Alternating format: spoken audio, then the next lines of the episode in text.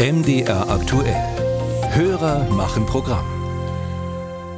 Eine Pkw-Maut in Deutschland, das ist ja ein politischer Dauerbrenner, der immer mal wieder aufflammt. Zuletzt im Sommer, nachdem bekannt wurde, dass der Bund nach der geplatzten Maut von Ex-Verkehrsminister Scheuer von der CSU mehr als 240 Millionen Euro zahlen muss. Und jetzt hat uns erneut eine Frage zur Pkw-Maut erreicht.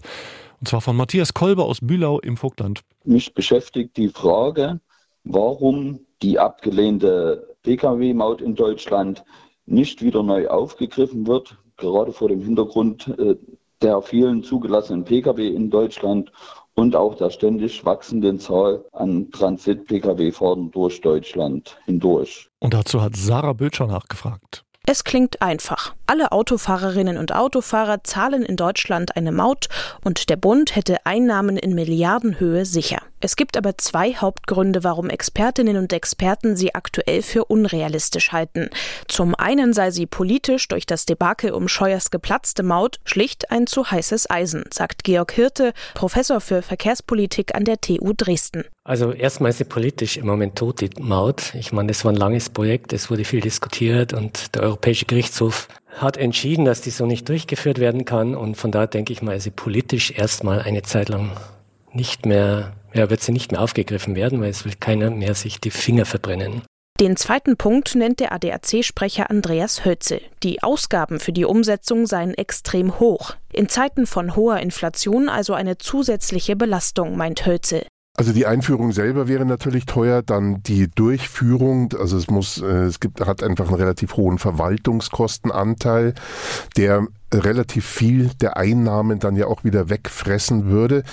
Man darf auch nicht vergessen, die Autofahrerinnen und Autofahrer zahlen ja heute schon über Steuern und Abgaben um die 50 Milliarden. Die Belastung der Autofahrer, die sie heute tragen, ist schon extrem hoch. Und Hölzel vermutet, dass der Verkehr sich mit einer Maut verlagert von den Autobahnen auf die Land- und Bundesstraßen. Dort sind die Strecken einfach deutlich unsicherer als die Autobahn. Wir haben auf den Landstraßen 60 Prozent, über 60 Prozent der Verkehrstoten. Wir wollen, dass die Leute auf den Autobahnen fahren und nicht auf den unsichereren anderen Strecken. Also letztlich, das muss man auch im Blick behalten. Thorsten Herbst aus Dresden ist parlamentarischer Geschäftsführer der FDP-Bundestagsfraktion. Auch er hält die Chancen, dass eine Maut in naher Zukunft kommt, für sehr gering. Also in dieser Legislatur halte ich es für ausgeschlossen, dass eine Pkw-Maut eingeführt wird, weil wir klar vereinbart haben, dass es keine zusätzliche Belastung für Autofahrer gibt. Wenn man mal eine Maut einführen wollte, dann müsste man auf der anderen Seite die Kfz-Steuer absenken.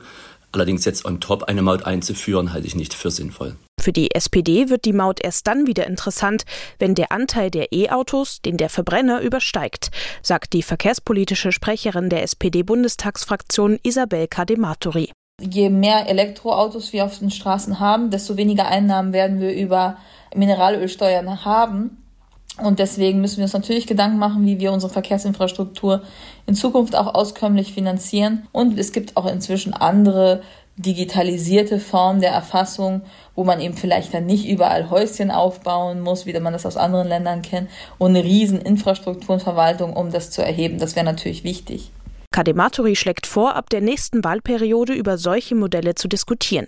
In den nächsten vier, fünf Jahren werde sich bei der Pkw-Maut aber so schnell nichts ändern.